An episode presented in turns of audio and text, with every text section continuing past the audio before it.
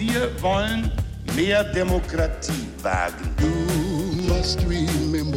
Scheitert der Euro, scheitert Europa. Der Stichtag.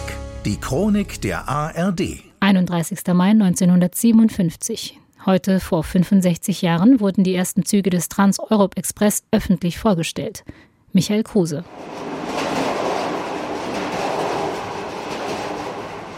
Europa will enger zusammenrücken. Ende März 1957 haben sich mehrere Staaten zur Europäischen Wirtschaftsgemeinschaft, kurz EWG, zusammengeschlossen.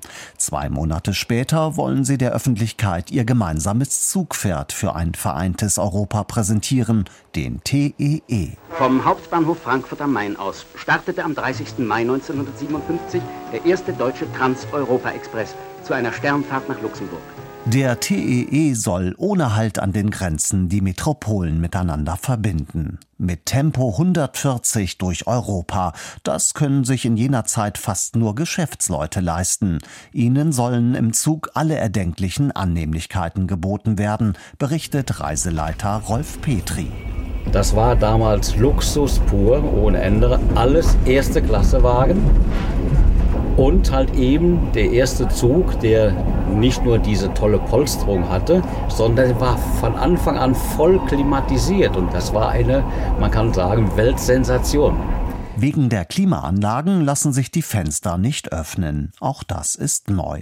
Dazu ein Bordrestaurant, eine Bar und ein Abteil, in dem eine Zugsekretärin auf Arbeit wartet. Im TEE e nach Amsterdam. Da sind Sie wieder, Herr van Houten, Herr Müller. Sie scheinen einig zu sein.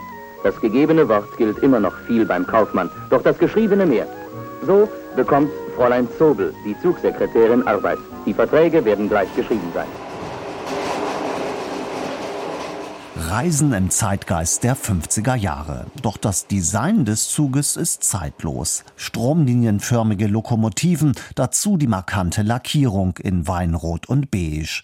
Der TEE e ist der Stolz der Deutschen Bundesbahn. Aber Achtung, es heißt Trans-Europ Express und nicht, wie viele meinen, Trans-Europa Express.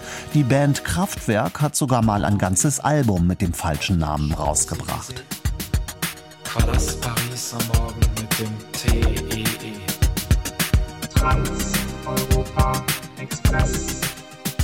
Nicht nur Geschäftsleute fuhren mit dem TEE, e. der Luxuszug war auch beliebt bei Touristen aus Amerika, Prominenten und Bundeskanzler Helmut Schmidt, erklärt Tobias Geiger von der Deutsche Bahnstiftung. Er hat hier ein persönliches Abteil, hat eine eigene Toilette, eine eigene Dusche dann auch. Also er hat auch im Zug übernachtet nach unserer Überlieferung und ist so zu Terminen gereist, auch zu Wahlkampfterminen zum Beispiel. Den Kanzlerwagen gibt es übrigens immer noch. Die Brandflecken auf der Toilette sollen von Schmidts Zigaretten stammen. Ab Mitte der 60er Jahre setzt die Deutsche Bundesbahn verstärkt auf den innerdeutschen Fernverkehr. Der TEE e wird nach und nach ersetzt. Und zwar von dem hier. Intercity-Züge fahren durchschnittlich 120 Kilometer pro Stunde. Damit belegen sie die Spitze in der Tabelle der schnellen Renner auf Deutschlands Schienen. Zumindest in Sachen Charme kann der Intercity dem TEE e aber nicht das Wasser reichen. Die ersten Züge des legendären Trans-Europe Express wurden am 31. Mai 1957 in Luxemburg präsentiert. Das war heute vor 65 Jahren. Der Stichtag. Die Chronik von ARD und Deutschlandfunk Kultur. Produziert von Radio Bremen.